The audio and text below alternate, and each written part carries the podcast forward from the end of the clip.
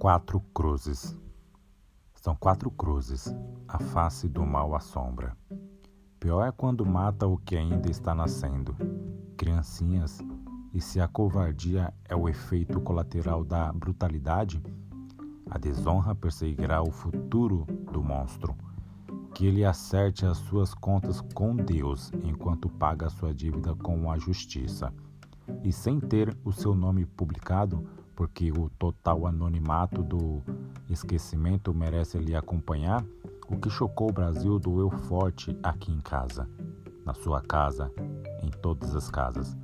Quem tem filhos sentiu um calafrio pavoroso de nem tentar imaginar, daquele pranto que devasta tudo. Como alguém foi capaz?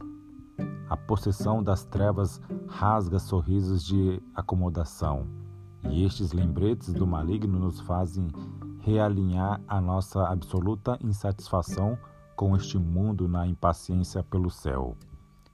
Em maio de 2021, foi a tragédia de saudades interrompendo a vida de três crianças e dois adultos.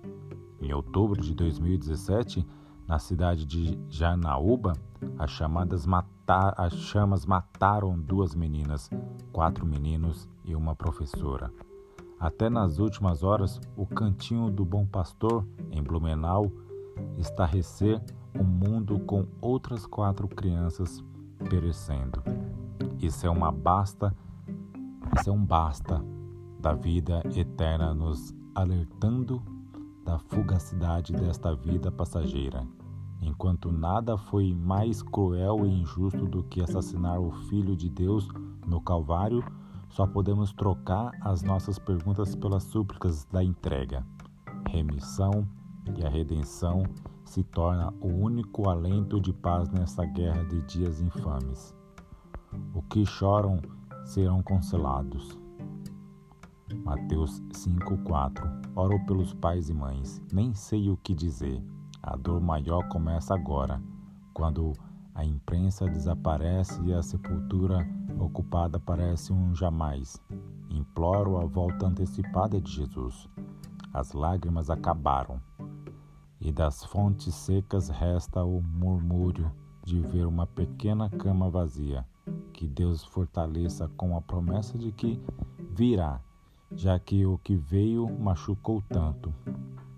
Homenageamos aquelas preciosas vidinhas com a nossa honra, bondade e coerência. Sejamos exemplos, jamais naturalizando o ódio, e que a ausência inaceitável delas reforce a falta que o céu nos faz. Vivamos para encurtar o tempo desta espera. Nesta sexta-feira da paixão, eu abraço forte aqueles que também foram pendurados na cruz de uma dor sem fim. Passará. Jesus também morreu. Se ele venceu, vencemos.